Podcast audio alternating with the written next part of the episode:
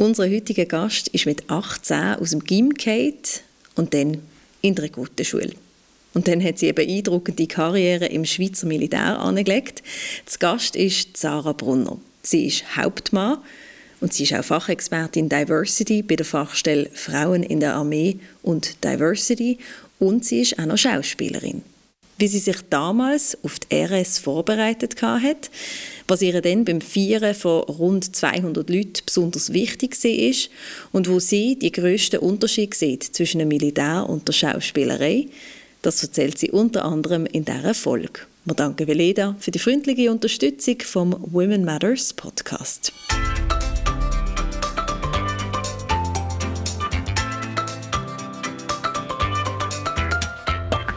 Einblick in die unterschiedlichsten Berufsfelder, spannende Geschichten und konkrete Tipps für deine Karriere, das kriegst du im Women Matters Podcast. Hier erzählen inspirierende, mutige und erfolgreiche Frauen und damit auch Männer aus ihrem Leben. Ich bin Katrin Riesen. Herzlich willkommen im Women Matters Podcast, Sarah Brunner. Danke vielmals, danke für die Einladung. In anderen Interviews habe ich gelesen, dass du vom Gimme Kate bist, mit 18. Und dann, wie ist die Idee entstanden, in die RS, also in der guten Schule zu gehen, von Gimmi rausschmiss in die RS, das ist jetzt irgendwie nicht so das erste Ding, wo man sich so, das auf der Hand liegt, was man sich vorstellt. Ja, das stimmt, genau. Also, gut, ich bin nach sechs Jahren Gimmi rausgeschmissen worden, mit 18, mhm. also das ist dann irgendwo bei meinem Lifestyle als Teenagerin dann schon ziemlich einschneidend gewesen, weil links und rechts gehen sie studieren oder mal reisen und haben ihre Matur oder ihren Lehrabschluss. Und ich hatte einfach nichts gehabt und ich bin, ich habe oft gesagt, so ein wilder Teenie gewesen, aber ich glaube, ich bin einfach ein Teenie gewesen und die Schule ist nicht meine mhm. Prio gewesen und ich habe mich dort irgendwie auch ein bisschen durchgeschlängelt und es irgendwie noch geschafft und dann hat es irgendwann einfach nicht mehr gelangt. Und das hat dann bei einem Gespräch mit meinem Papi geendet oder drinnen mhm. resultiert und ich kann ihm dann müssen sagen, hey, so gut wie ich immer da habe, läuft es gerade nicht im Gimmi, ich bin jetzt rausgerührt worden und es ist dann ein urlanges Gespräch gewesen. mein Papi ist ein Alt-68er, der ist ein Hippie, ein Künstler, also es ist nicht so gewesen, dass er gefunden hat, so und jetzt ab ins Militär, jetzt lernst du mal Disziplin. Aber er hat mir einfach gesagt, hey, egal was du machst, du musst etwas machen und ich unterstütze dich dabei. Und ich bin einfach völlig verzweifelt gewesen. Ich kann mir nichts vorstellen zum machen. Und wir haben dann irgendwo, ich bin, ich kenne den Kontext nicht mehr genau, irgendwann hat er mir, glaube ich, gesagt, weißt, wo ich im Militär war, da habe ich auch müssen am 5 Uhr aufstehen und das hat ja dann auch genervt, aber es hat sich dann gelohnt wegen dem und dem und es ist irgendwie um etwas ganz anderes gegangen und ich habe dann gefunden, ja, Militär. Überlegen wir uns doch das einmal. Und es ist irgendwie für mich so, so eigentlich eine Möglichkeit gewesen, um einfach noch gewisse Sachen zu lernen, die ich mit 18 einfach nicht hatte. Also ich hatte zu dem mhm. Zeitpunkt extrem wenig Respekt vor Autoritäten.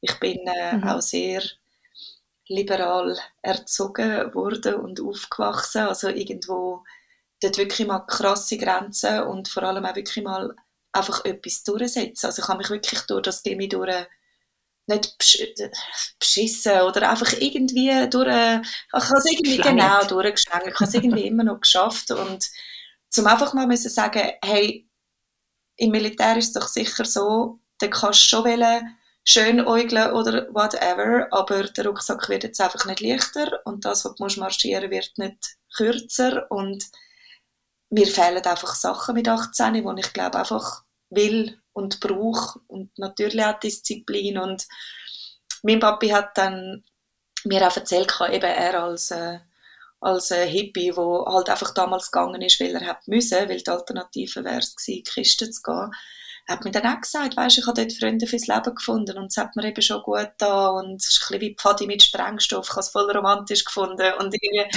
hat auch sehr einen coolen Approach gehabt, hat mir auch sehr fest geholfen dann bei der mentalen Vorbereitung vor allem, eben so als Frau, ich meine, das ist 2007 gewesen und erst seit 2004 haben Frauen überhaupt bei allen Truppengattungen können mhm. mitmachen, also ich bin sehr oft die Erste und die Einzige in gewissen Situationen und das ist für die meisten Beteiligten nicht eine Überforderung, aber eine Forderung gewesen, sage ich jetzt einmal. Ja, und dann mhm. habe ich in Bern angerufen und ich habe keine Ahnung, ich bin eine Stadtzürcherin, ich habe einfach auf Bern angerufen und gesagt, da ist Sarah Brunner, ich will bei Ihnen mitmachen. dann hat sie gesagt, also eine Rekrutenschule wollen sie machen. Und dann gesagt, ja, genau das.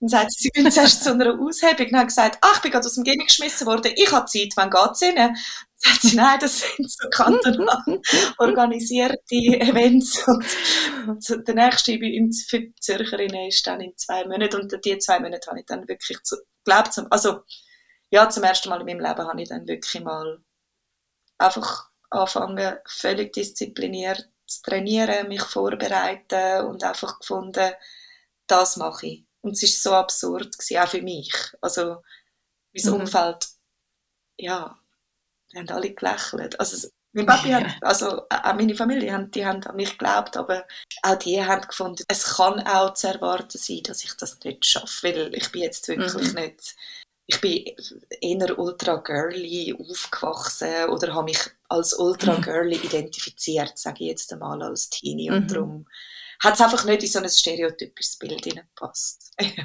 Trotzdem wieder noch einen Schritt zurück, oder? Du bist eben, du hast gerne Partys gemacht und bist im, im Gym gewesen, aber hast dich nicht wahnsinnig auf die Schule vielleicht konzentriert, andere Prioritäten gehabt. Was, wo du dann die RS gehört hast, oder das, etwas vom Militär gehört hast, was hätte dich gereizt? Was hätte dich denn gelustet? Oder wieso hast du gedacht, das ist es jetzt im Vergleich zu allem anderen, was du hättest können machen können? Ein bisschen Lehre? Ich glaube, es sind ein paar Faktoren. Einerseits, ich bin nach sechs Jahren Gimmi, habe ich so wie nicht jetzt eine Lehre machen. Ich hatte dort mhm. noch völlig falsch, ein, ein falsches Bild gehabt. Ich habe dann nachher schließlich auch eine Lehre gemacht und, und finde die Erfahrung ultra wichtig jetzt rückbetrachtend und es hat mir auch mehr gegeben als einfach nur in die Schule. Also, mhm. aber zu dem Zeitpunkt ich habe halt einfach nur ein Gimmick gekannt. Ich bin, ich bin schon nach der sechsten Primarschule ins Gimmi, also ich bin in dem Sinn nicht neu in der Sek gewesen. Gut, mal schnell mal einen Monat, wo ich aus dem ersten Gimmi rausgeschmissen worden bin, aber das ist eine andere Geschichte. Aber ich bin wirklich, ich habe eigentlich wirklich nur ein Gimmi gekannt. Mhm. Und so gefunden, ja klar, ich bin im Gimmi und nachher studiere. Ich habe zwar nicht gewusst, was. Und wo mein Papi dann gesagt hat, hey, du kannst gut jobben, ich unterstütze dich. Äh, Zwischenjahr hätten wir uns nicht können leisten, aber ähm, mich, mich kratzt das Geld zusammen, dass ich privat noch irgendwo ähm, den Maturabschluss könnte, könnte nachholen. Aber ich bin so weit weg von der Materie und es ist für mich es ist einfach keine Option gewesen. Mhm. Und eine Lehre, ich, ich kann mir auch nichts vorstellen, was, was soll ich dann machen? Also einerseits das, weil mich nichts auch genug begeistert oder berührt hätte, wo ich hätte können sagen, mal da, da will ich, das, das wird jetzt dem gerecht, was ich bis jetzt immer gemacht habe, wo ich für mich als das Richtige empfunden habe. Und andererseits bin ich schon immer jemand gewesen, wo sehr in der Extremen sich die auch gefühlt hat. Also das ist wirklich etwas, das, das ist jetzt etwas von den wenigen Sachen, wo ich kann sagen das, das hat mit meinem Charakter wahrscheinlich zu tun. Es ist schon immer, ja, eben jetzt in, in dem Fall Camouflage, grün oder rosa. Ja. Das, das, ich, ich, bewege mich gerne in den Extremen, ich spüre mich auch sehr fest und ich habe ich habe auch das Spiel sehr gern. Mittlerweile hilft es mir auch in Debatten, zum, zum Anfangen merken, beim einen extrem mit dem anderen können go, go andocken oder go provozieren auch oder einfach mal mhm. go, go anregen. So das Verwaschene, das ist einfach, das ist einfach nie meins gewesen. Mhm. So ein bisschen, ja, bei uns ist halt auch immer, die ist immer viel gelaufen, es ist immer laut gewesen. Ich komme aus einer Künstlerfamilie, wir sind mhm. voll Patchwork, wir haben viel zügeln, das ist, ja, wie gesagt, viel Kunst gemacht worden, mhm. schon als Kind und wir sind immer auf Bühnen gestanden und es ist mhm. laut und groß gewesen und es ist einfach immer auch schon viel gelaufen und so, so, so das Extreme ist irgendwo ein bisschen etwas, wo, wo ich mich wohlfühle oder wo ich, mhm. wo ich gerne gehe, austesten Und das Militär ist so ultra absurd gewesen, dass ich gedacht habe, das ist so schlimm für mich, der Gimmius-Schmiss. Ich habe nur noch brüllt, ich habe nicht mehr gewusst, was ich jetzt mhm. mache, weil eben mich auch nichts gepackt hat und vielleicht hat auch das Extreme etwas damit zu tun, um irgendwie einfach sagen, hey, jetzt radikal schlagen. Jetzt habe ich umgetümpelt und ich habe es genossen. Also mhm. die ganze Gimmizeit. Es hat sich gelohnt, es war eine super Zeit gewesen, es war so lustig gewesen und ja, ich, ich, ich wollte so meine Teenagerzeit in Erinnerung behalten. Mhm. Aber in dem Moment, da ist ja die Welt noch so klein und da braucht es halt auch für mich jemanden wie mein Papi, der wo mir auch immer wieder gesagt hat, stell dir vor, es wäre alles möglich. Und dann stellst du dir vor, es wäre alles möglich und dann sagt er, ist im Fall schon möglich. Es braucht jetzt das und das und das und einfach so ein bisschen auch das Mindset irgendwie. Und ich, ich bin schon immer mutig gewesen, ich bin schon immer frech gewesen, ich habe schon auch durch meine Erziehung wahrscheinlich meine nicht immer sehr konventionell, auch immer nur bedingt mich gewissen sozialen Normen wollen oder mögen beugen. Und für mich hat das einfach gepasst. Ich habe einfach gewusst, doch, ja, also es, es ist auch irgendwo einfach ein Gefühl, so in der Bauch-Brust-Region gewesen, so, hey, okay. Aber hast du auch ein bisschen Angst gehabt? Ich meine, eben, man weiß ja schon ein bisschen von der RS, auch als Frau bekommt man es irgendwie so ein bisschen mit, die Marsch, ähm, Drill, Dreck, nicht unbedingt nur immer nette Umgangsformen und so weiter und so fort. Hast du auch Nervosität oder Angst gehabt denn im Vorfeld? Also Nervosität des Grauens. Ich vergesse das nie mehr. Also beim Einrücken vor allem, wo ich dann wirklich, mein Papi hat mich natürlich begleitet, wo ich dann mit meinen zwei rosaroten Sporttäschchen vor der Kaserne gestanden bin. ich wollte umkehren. Da habe ich wirklich zum ersten Mal in meinem Leben gemeint, ich bin so nervös, dass, dass es mich wirklich lupft. Ich habe wirklich gemeint, jetzt wird es physisch. Dort habe ich auch alles hinterfragt. Ich wollte wegrennen, ich wollte wieder heimgehen, ich wollte umkehren. Also das war richtig, richtig extrem. Gewesen. Ich darf heute viel auch Frauen begleiten, die, die ins Militär gehen und, und viele erzählen mir etwas Ähnliches und es ist so schön zu irgendwie mhm. wissen, hey, logisch, klar. Ich muss aber auch sagen, vieles, was Angst macht, habe ich sehr früh angefangen lernen, auch ein bisschen als äh, Herausforderung zu sehen und, und das irgendwie in meinem Kopf ein bisschen kehren und dem gar nicht so viel Gewicht auch geben.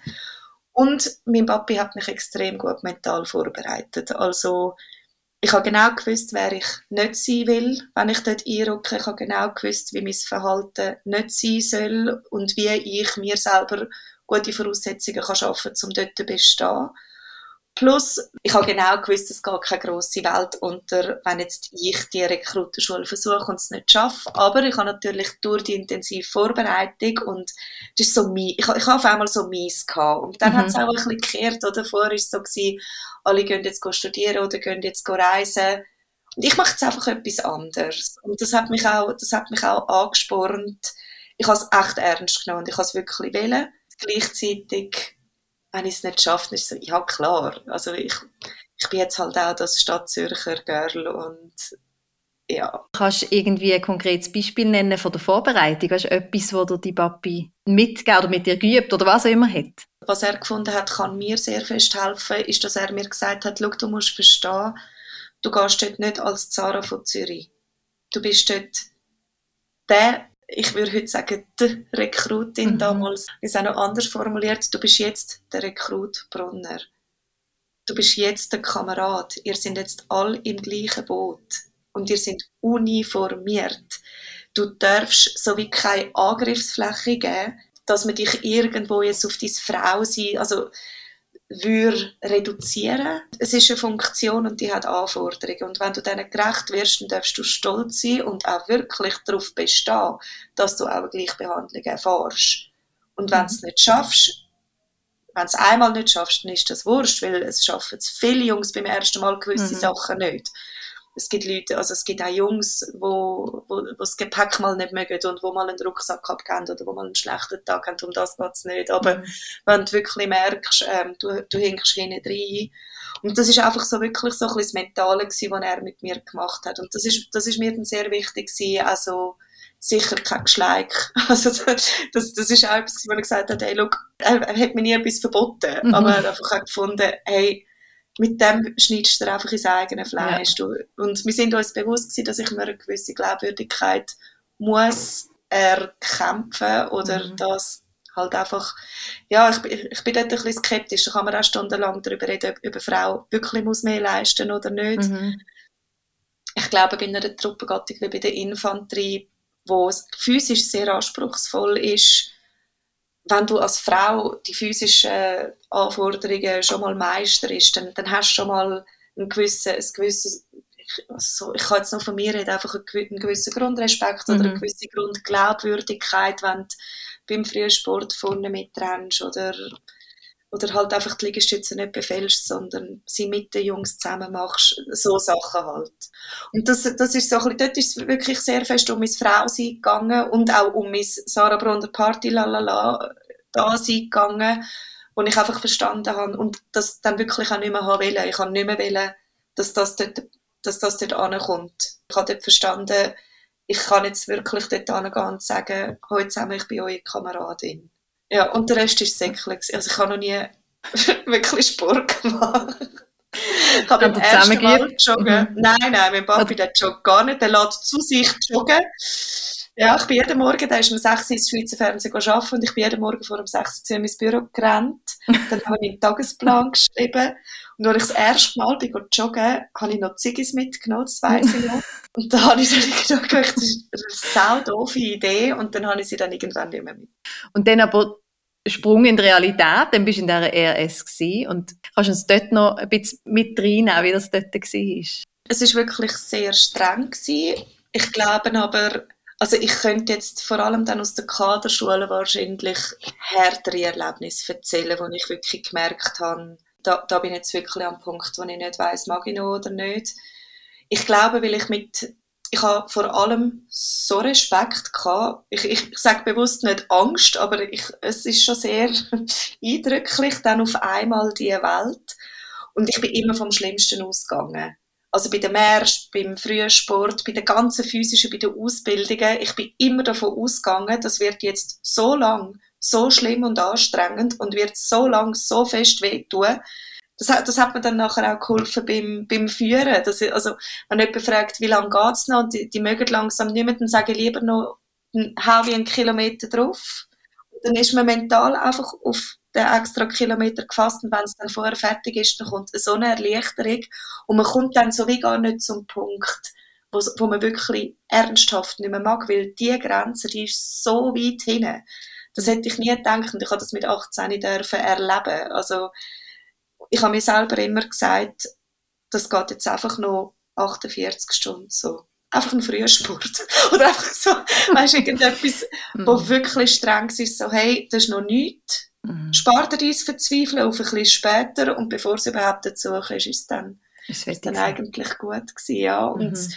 darum auch dann nach der RS, bei mir damals noch 21 Wochen, wo ich wirklich so gefunden habe, hey, ich habe das tatsächlich geschafft. Das hat niemand gedacht. Ich ab und zu innerlich heimlich auch nicht. Das ist so absurd. Und es ist so, hm, jetzt habe ich einen 50 Kilometer Marsch geschafft, schaffe ich echt auch einen 100er. Und am Anfang, also ich habe schon vor, vor einem 5 Kilometer Marsch, innerlich ist mich so schlecht vor Nervosität. Sonst Erlebnis aus der, der ist 15 Jahre her oder jetzt dann 16. Also mhm. es, ist so, es ist wirklich der Moment, wo ich so nervös war. Dann hat mir mein Papi hat mir immer ganz lustige Fresspäckchen geschickt. Und dann habe ich immer Lampen bekommen. Er hat mir mal Säufenblätterchen geschickt und ich habe über den Mittag habe ich aus meinem Zimmerfenster rausgeblättert, genau an unserem Kommandant ins Essen rein. Das hat einen riesen Zusammenschiss gegeben. Der ist in mein Zimmer reingestürmt, Türen auf.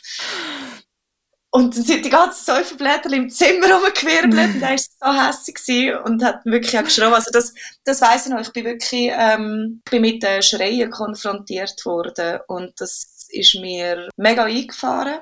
Mhm. Weil das ist nicht eine Kultur oder eine Gesprächskultur, wo, wo ich mir wünsche und wo ich selber auch nicht praktiziere. Und ich rede, mhm. also das eine ist natürlich schreien, damit einem alle hören. Und ja. das andere ist dann wirklich auch jemand anschreien in dem Sinn. Das ist sehr eindrücklich gewesen. Dort habe ich mir dann auch versprochen, dass ich nie schreien werde als Chefin. Also es ist mhm. auch auf eine Art gut gewesen, dass, dass es mir passiert ist. Mhm. Wenn man es so will, ich finde es natürlich nie gut, aber ja, und sonst im Fall einfach Kameradschaft. Das ist halt wirklich etwas, jetzt vor allem aus der Rekrutenschule, wenn so auf der untersten Stufe alle im gleichen Boot sitzen, das, kann ich mir nicht vorstellen, dass man das irgendwo sonst kann finden weil die Umstände einfach so einzigartig sind und, und du einfach da sitzt am Tag nebeneinander und denkst, ey, really? Und du bist einfach mhm. nicht allein, du bist einfach mhm. zusammen und es schweißt auch zusammen und das wäre wahrscheinlich so ein bisschen, ja, ich leider nicht so eins. Doch, zwei ja. Wie ist es nach der RS weitergegangen? Was, wie hast du einerseits gemerkt oder gewusst, du möchtest weitermachen und eben, was sind denn so die nächsten Sachen, die dann gekommen sind? Also nach der RS bin ich wieder bei meinem Papi gesessen und dann habe ich gesagt, ja, toll, und jetzt? Jetzt ist es so wie, jetzt hast du mir gezeigt, kannst früh aufstehen und äh, weißt, dass der linke Schuh an den linken Fuß kommt und jetzt ähm, bist so wie immer noch, also jetzt was, weil es ist für mich während der RS kein, das wäre nie in meinem Sinn gewesen, um, um dort weitermachen. Ich habe ja noch nicht mal gewusst, ob ich 20 Kilometer arbeite. Mhm. Und ähm, also es ist klar gewesen, ich brauche einen Abschluss. Das, das habe ich zu dem Zeitpunkt auch verstanden. Also ich will einen. Und er hat dann gesagt, stell dir vor, es wäre alles möglich. Für was würdest du am Morgen gern aufstehen? Weil wir haben jetzt auch nicht mehr darüber reden dass ich muss am Morgen aufstehen, das habe ich jetzt gelernt, dass, dass es auch früher kann sein und dass es okay kann sein. Und dann habe ich gesagt, ja, Modelagentur. Das fände ich super. Dort würde ich gerne am Morgen aufstehen. Ich wollte in einer Modelagentur arbeiten. Mhm. Und mein Papi, cool wie er ist, nimmt so noch das alte, dicke Telefonbuch für schlägt das M auf und wir haben einfach irgendwie, weiß auch nicht, zehn Blindbewerbungen an die ganze mhm. mehr oder weniger grosse Agentur in Zürich rausgelassen. Und eine von den damals größeren hat mich dann tatsächlich ähm, als Praktikantin genommen und ich habe die Arbeit sehr mögen. Ähm, die Agentur und die Leute, der Chef hat äh, mich sehr mögen und dann haben wir das so können kehren, deichseln, organisieren nach einem halben Jahr, dass ich dort eine KV-Lehre machen weil ich so lange im Gimmick war, habe ich das erste Lehrjahr überspringen. Also ich habe das einfach mhm. dann im Selbststudium irgendwie noch in einem Sommer dann noch nachgeholt für mich und dann habe ich das KV gemacht und habe dann so wie angefangen zu verstehen, ich, ich mache den Abschluss, weil die Abwechslung, der Alltag, die ganz klaren Strukturen, halt auch wieder sehr ein grosses Extrem zu meinem privaten Leben, es fehlt mir einfach. Plus ist dann natürlich so ein bisschen eben die Herausforderung gekommen. Also ich habe irgendwann angefangen, also ich habe das auch voll ausgelebt dann nachher, einfach so, je grösser die Challenge war, desto mehr habe ich sofort mich reinstürzen. Mhm. und habe dann das KV sehr erfolgreich abgeschlossen. Und bin dann mit dem Abschluss habe ich mich gerade angemeldet für, also gerade angemeldet, ich bin dann in meine WK also als Soldatin und habe dann aus dem WK raus ähm, aspiriert. Und bin dann eigentlich nach dem Abschluss, nach, nach der LAP, dann zuerst an die Unteroffizierschule, die ist damals noch neun Wochen gegangen in Colombier. Anschliessend, also dann auch qualifiziert, dann mhm. anschliessend einen vierwöchigen Offizierlehrgang, wenn es mir recht ist, sind es vier Wochen gewesen, und dann nachher nochmal zehn Wochen Offizierschule wieder in Colombier. Dann bist du eben Hauptmann geworden und Kompaniekommandantin ähm, Das heißt, du hast etwa 300 Leute gefeiert. Nur Männer? Ja, maxim, vor allem maximal. Maximum 200 bis 300. Nur Männer ja. oder vor allem Männer? Ich habe einmal dürfen eine Frau führen. Mhm. Das ist, äh, sie war ähm, Rekrutin, als ich äh, Offizierin geworden bin. Und mhm. sie ist mittlerweile auch Kompaniekommandantin. Ah. Wir sind jetzt zwei und das ist schön. Mhm. Und ähm, ich bin immer noch mit ihr in Kontakt. Mhm. Aber das ist halt wirklich, ja, wahrscheinlich auch ja, wegen unserem gemeinsamen mhm. Frau sein. Also sie ist unterstellt gewesen, wie jeder andere auch mhm. und auch so behandelt wurde. Aber ja, mhm. es gibt jetzt zwei. ja, aber eben so als junge Frau, fast ausschließlich Männer führen, ähm, wie ist das gewesen? Was hast, ja, was ist dir dort besonders wichtig gewesen? oder was, was hast du vor allem auch gelernt? Wenn ich so gefragt werde, wie ist es als Frau, mhm. finde ich so wie, ja, ich habe keine Referenz. Ich weiß nicht, mhm. wie es als Mann ist. Also für mich ist es, was ich einfach kann sagen und was sicher auch sehr, sehr äh, dienlich war für mich, ich habe nie versucht, einen Female Leadership Stil mir abzusprechen oder mir einen männlich konnotiert oder einen männlich sich vorgestellten äh, Führungsstil nachzumachen. Da geht es halt einfach um die Authentizität, die mir mhm extrem wichtig ist. Und ich frage mich selber halt immer, was für eine Chefin oder was für einen Chef los ich gerne selber zu. Mhm. Und ich bin lange unterstellt gewesen. und habe dann wirklich durch das auch können anfangen, mir überlegen, weil ich halt zum Glück auch so lange Soldatin bin. Also ich habe ja zuerst 21 Wochen Rekrut Rekrutenschule gemacht und dann drei oder vier WKs, also sicher mal drei mhm. als Soldatin. Und wenn du so lange Soldatin bist, dann weißt du genau, was ein Soldat nicht mag und wo mhm. das der Schuh kann drücken und was für, was für, was für Formen von Umgang. Es ist, es ist für mich immer ganz wichtig, mit Sinnvermittlung zu arbeiten, in einem militärischen, dienstpflichtigen Umfeld, wo die meisten mal einrücken und finden sinnlos. Also mhm. was Sinn? Und das ist für mich, das ist auch wieder das mit der, mit der Challenge. Das ist für mich immer eine Herausforderung gewesen, um den Leuten die Sachen erklären und es gibt ja bei uns den Spruch, ist so, weil ist so und der ist bei mir höchst verboten gewesen. Also auch mhm. meine unterstellten Führungshilfen, das, das, das ist für mich, das ist für mich ein No-Go, dass man einfach sagt, ist so, weil ist so oder irgendwie eben schreien oder sinnlos säckeln lassen oder, oder irgendwie Liegestütze als Strafe benutzen. Also mhm. wir machen das gemeinsam zur Belohnung. Ist eine Kräftigung, das müssen wir ja. Also weißt, es ist wegen dem, mhm. ich glaube, da könntest du auch all meine Unterstellten fragen oder meine ehemals Unterstellten fragen. Ich glaube, es ist immer streng bei mir und ich kann ultra pingelig sein und ich will, ich will das Zeug einfach richtig machen. Ich will es gut machen und ich will mhm. die Leute befähigen, um das Zeug können gut machen, damit wir auch gemeinsam das Erfolgserlebnis oder die Erfüllung von unserem Job auch können erleben und dann wirklich auch das entsprechend auch dürfen stolz sein auf das und das auch dürfen feiern. Also ich glaube, in der WKs, da, da hat es bei mir oft am Abend ein gemeinsames Bier gegeben, weil wir einfach gut performt haben am Tag. Und für mhm. das musst du halt mit einer gewissen Sinnvermittlung arbeiten und einfach reden mit den Leuten und das mhm. denen erklären. Und ich habe mich, ich habe, ich habe mich nie als höher oder wichtiger genommen oder verhalten als meine Unterstellten. Mhm. Ich habe von Anfang an immer klar gemacht, dass mir bewusst ist, sie brauchen mich, klar, weil ich gebe ihnen ja die Arbeit und ich sage ihnen ja, was, was, was wir machen und wie wir es machen. Ich erkläre ihnen auch, warum wir es so machen oder warum ich es so lösen will.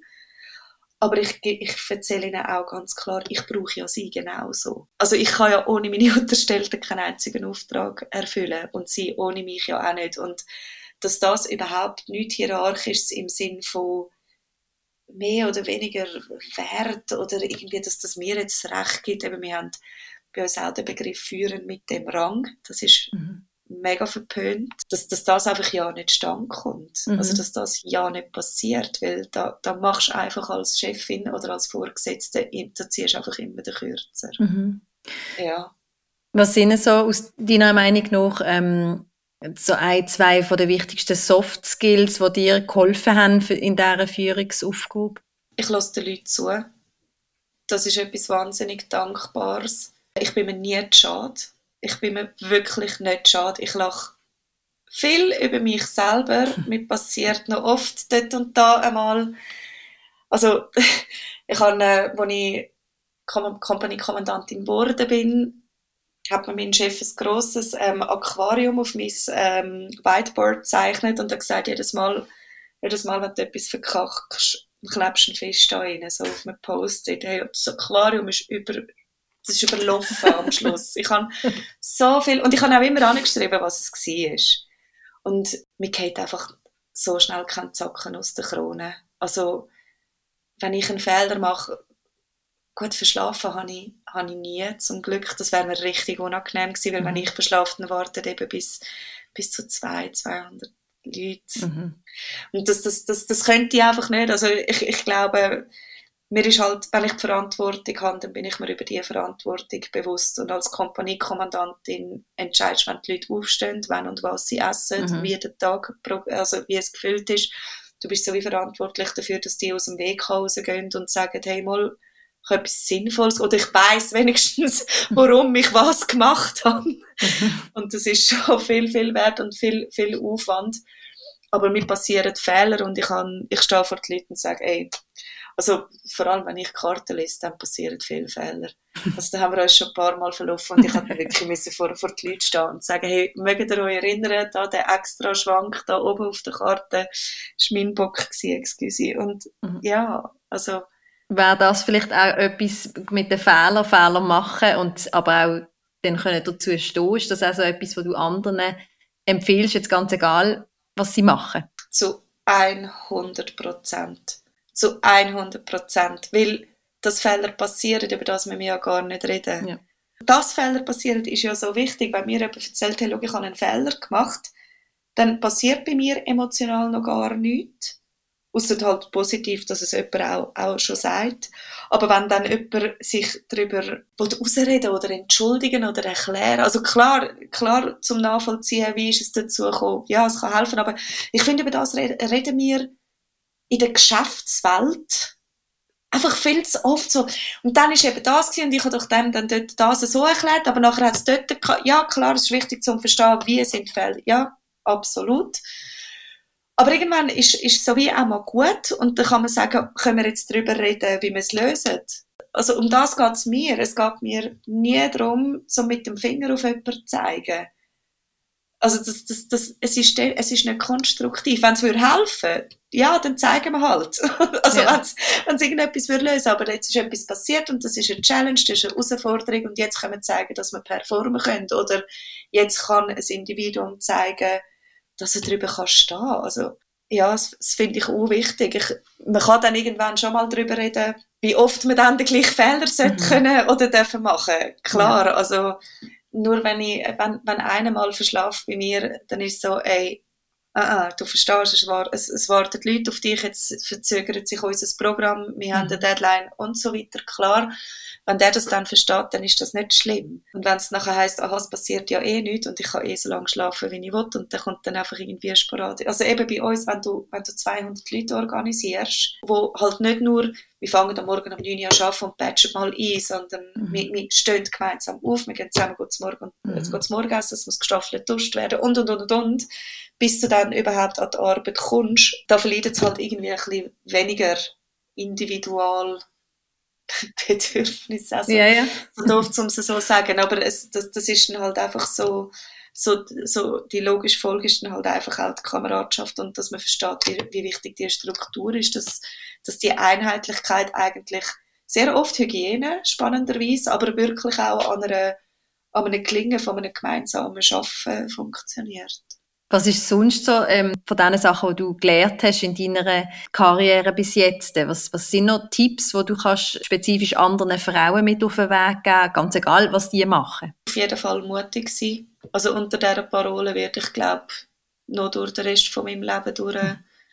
durchgehen wollen, weil Mut halt einfach so, so etwas Lässiges ist und so viel ermöglicht. Also mhm. einfach so, eben so die ganzen Auslandeinsätze oder die vier Tage Marsch-Wettkämpfe oder das Fallschirmspringen, die, die ganzen Sachen, die haben immer so viel Mut gebraucht. Mhm. Aber eigentlich ist es immer noch so ein kleiner Schritt, wie ich am Anfang erzählt habe, der, eben mit der, mit der Sporttasche vor, vor, vor dem Kaserneingang. Und ich habe ich gemeint, ich kenne Ohnmacht vor Nervosität. Und mhm. das Mutige ist eigentlich ja einfach nur physisch der eine Schritt auf das Kasernenareal, weil ab dem Moment, wo du durchlaufst, läuft es so wie von alleine.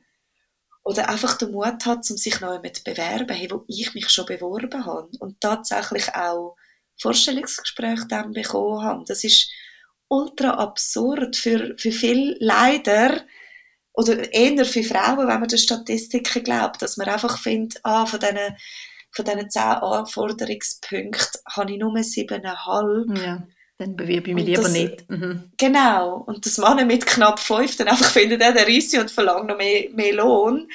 Das mache ich genauso. Das hat überhaupt, das darf überhaupt nichts mit, mit ihr, also vieles oder das meiste sollte gar nicht dürfen mit so einer Geschlechteridentifizierung mhm, zu tun haben. Mhm. Und ich glaube, ich glaube wirklich einfach so ein bisschen, so ein bisschen die, die Freude am Mut und eben halt auch so ein bisschen auch diese Gelassenheit entwickeln zum Scheitern oder zum mal einfach auf, auf den Latz gehen. Also, mhm. wir sind in der Schweiz. Es muss extrem viel passieren, wenn es überhaupt möglich ist, dass wir unsere Existenz verlieren im mhm. Sinn von, ich muss hungern oder ich habe kein Dach mehr auf dem mhm. Kopf. Also ich glaube, das, das, das ist wirklich das, was ich einfach finde, hey, wenn es etwas für einen ist, aber es mhm. kann ja in allen Lebensreichen, äh, wow, Lebensbereichen mhm. ähm, eintreffen, dass man sagt, hey, jetzt bin ich einfach mal mutig und jetzt versuche ich es einfach und wenn es mhm. nicht klappt, ich glaube einfach, man bereut das, was man nicht macht und ich mhm. habe selber eine grosse Angst davor, dass ich irgendwann zurückschaue und mich muss fragen, was wäre gewesen, wenn ich es gemacht hätte weil so rückbetrachtend denkt man sich so, ja, ich hätte mich können blamieren und jetzt? Mhm. Jetzt ist es 60 Jahre später. Wer interessiert es, dass ich mich vor 60 Jahren blamiert habe? Ich ja. blamiere mich ja eh mhm. einmal täglich, wenn es ein guter Tag ist. Also mhm. einfach so ein bisschen über sich selber können lachen, sich nicht zu ernst nehmen. Mhm. Also ich glaube halt einfach wirklich, es sind, wie so Floskeln, aber ich glaube, das sind, das sind wirklich einfach so wichtige, so wichtige Sachen. Und jetzt so nach 15 Jahren muss ich wirklich auch sagen, immer wieder ein bisschen mit sich selber einchecken. Mhm. Das finde ich extrem wichtig. Also, ja, dass man immer wieder mal schnell einfach sagt, Moment schnell, ich gehe schnell aus dem Tunnel raus, wenn man mhm. irgendwo drin ist, auch wenn es super ist, auch wenn es eine mega Karriere oder wenn man gerade voll im Flow ist, einfach zwischendurch mal schnell so wirklich von eine Stufe über sich und sagen, mhm. hey, bist du noch so auf Kurs, berührt es noch deine Essenz, bist du noch inspiriert, bist du noch, bist noch mit Leidenschaft an dem Ganzen, wenn ja, super, weitermachen, geniessen oder so, uh, ist es jetzt schon zu lange ein bisschen zu streng oder halt einfach, ja, einfach sich selber mega fest auch Sorge geben bei Sachen, wo, wo einem fest einnehmen, sage ich jetzt mal, wie, wie ich es jetzt auch erlebt habe im Militär, wo es einem ja wirklich fest einnimmt, weil man gibt nicht sein ganzes Leben, aber man gibt einen grossen Teil vom Privaten, schiebt man ein bisschen auf die Seite und eben Auslandeinsätze bedeutet, man ist einfach nicht da. Klar, das mhm. gibt es bei anderen Berufen auch, das ist mir bewusst, aber du bist dort wirklich eingebunden von Tagwach bis mhm. Lichter löschen, bist ja. in einer Parallelwelt irgendwie. Mhm. mhm. Ja. Alle, die jetzt das Gefühl haben, Sarah Brunner ist gleich einfach Militär, stimmt natürlich nicht, dass du bist auch noch zum Beispiel Schauspielerin.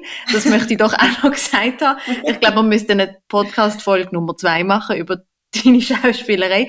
Aber vielleicht, ähm, was ist ein großer Unterschied und vielleicht auch eine Gemeinsamkeit zwischen Militär und Schauspiel? Also was ich faszinierend finde, ist natürlich die ganze, ähm, die ganze Führungsstruktur, was mhm. das komplette Gegenteil ist. Also ich erlebe es am äh, Schauspielhaus Zürich, wo flache Hierarchien promoten tut und äh, umsetzen will und tut und wirklich eine Inklusion zelebriert, wo über Stufen hinweg geht. Das ist extrem spannend für mich. Für andere kann es das totale Chaos bedeuten. Und ich, wo jetzt aus so einer ultrasteilen Hierarchie und, und ich bin mir die Struktur und die Hierarchie so fest gewöhnt und auf denen kann ich mich ja auch ein bisschen ausruhen, weil du weißt ganz genau, was ist, was ist dein Bereich und was einfach nicht. Und wem hast du zu melden und wer meldet dir? Und es ist einfach mhm. klar. Und da hat einer wieder mal eine gute Idee und dann gibt es Diskussionen, das gibt es einfach nicht. Mhm. Macht im militärischen Kontext auch Sinn, dass nicht jeder noch seinen Senf dazu gibt. Aber auch dort finde ich, ich, ich finde einfach so,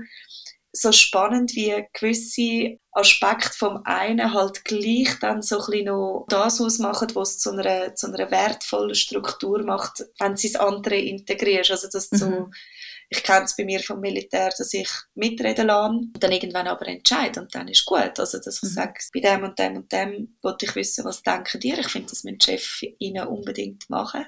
Mhm. Aber irgendwann sage ich dann, bist du da und fertig und im anderen Extrem hast du halt endlos Diskussionen, wo du dann irgendwann denkst, hey, wir sind nicht mehr konstruktiv oder wir sind nicht mehr effizient. Mhm, könnt bitte mal jemand entscheiden jetzt. genau, jetzt brauchen wir doch, genau, genau, also ich finde ähm, das ganze, die ganze Thematik Führungsstruktur sehr spannend.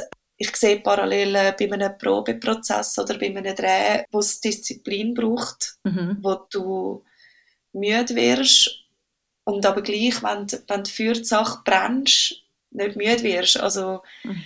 und, und halt einfach auch das, die Gruppengefühle, die entstehen. Du bist im einen, hast einen gemeinsamen Auftrag, weil mhm. gegeben und es ist deine Pflicht als männlicher Bürger oder weibliche, wenn, wenn dich selber verpflichtest und, und dann hast du irgendwo eine Produktion, ein Stück oder, oder, oder einen Dreh wo alle wollen und darum genauso sich verpflichten zu etwas. Beides ist ähm, in der Zeit nicht sehr konventionell, da stehst du zum Teil, also ich bin auch schon am 4 Uhr aufgestanden für mhm. einen Dreh, genauso wie ich fürs Militär schon erst um 5 Uhr morgens mal ins Nest gekommen bin. Ja, ich glaube einfach so, so, so das gemeinsame größere Ziel im Fokus und wie das die Leute verbinden. Also dort habe ich einfach vielleicht auch völlig einen doofen Vergleich und vielleicht gilt das für tausend andere Branchen auch, aber ich habe halt mhm. einfach von meiner Erfahrung geredet, dass ich letztes Sommer gemerkt habe, hey, schmiert, ich, ich habe jetzt gerade schnell eine Pause, ich gehe raus eins rauchen. Und genau gleich müde und vielleicht noch ein bisschen kalt, genau gleich kenne ich in Uniform bei einer Nachtübung. Und dann habe ich mich einfach wieder in einer Situation gefunden, wo ich gemerkt habe, ey, pf, langsam zehrt aber es ist toll und ich habe Freude. Und es mhm. ist so wie genau das gleiche Gefühl in zwei komplett verschiedenen Welten eigentlich. Und mental kannst du das ja. Gleiche machen, oder vorher gesagt hast, ich sage mir dann, es geht noch irgendwie noch drei Kilometer, wenn es nur noch zwei geht, sagst du, es geht noch eine Stunde, wenn der drei nur noch eine halbe geht. Ich mache das einfach immer, ich mache es, wenn ich im Stau stehe, dann sage ich, hey, look, die nächsten drei Stunden stehe ich im Stau. Mhm. Ich bin erst um 10 Uhr daheim. Und dann bin ich meistens um 7 Uhr daheim und dann ist, dann ist es einfach anders. Ja. das erinnert mich an meinen Vater früher bei den Autofahrten, wenn er auch immer gesagt hat, es geht noch acht Stunden, aber dann ist es eigentlich nur noch sieben gegangen. Ja. es hilft doch. Ja, ich finde das super. Und ich finde es auch schlimm, da bin ich gar nicht klar gekommen, ähm, im Rahmen vom Studium und dann auf dem Weg zur Berufsoffizierin, da bin ich wieder mal geführt worden und wir haben wieder irgendeine Übung gehabt, die anstrengend war und äh, dann ist ungefragt einer gekommen und hat gesagt, es geht jetzt noch eine Stunde und nach einer Stunde ist es noch nicht fertig gewesen. Und ich bin so sauer. Also da, da, da, da, da fange ich dann an, weil ich denke mir immer, hey, ich brauche auch nie jemanden, der mir sagt, go, go, go, ja, beißen, beißen. Mhm. Ich, ich mache das immer schon selber. Und wenn dann einer von außen kommt, dann habe ich auch Mühe, aber das ist auch sehr individuell. Mhm. Und wenn mir dann noch einer meine eigene Taktik verunmöglicht und mir sagt, es geht nur noch eine Stunde und du bist nachher eine Stunde dran, es ja. geht dann nochmal eine Stunde, mhm. da fängt es bei mir dann psychisch an, mhm. da, da, merke ich es dann. Mhm. Ja, mhm. genau. Ich möchte mich ganz herzlich bedanken, dass du uns so Einblick gegeben hast in deine Karriere. Sarah Brunner, für alles, was du mit uns geteilt hast. Ähm, das war super spannend. Ja, danke dir, Katrin. Vielen Dank. Es war ein schönes Gespräch.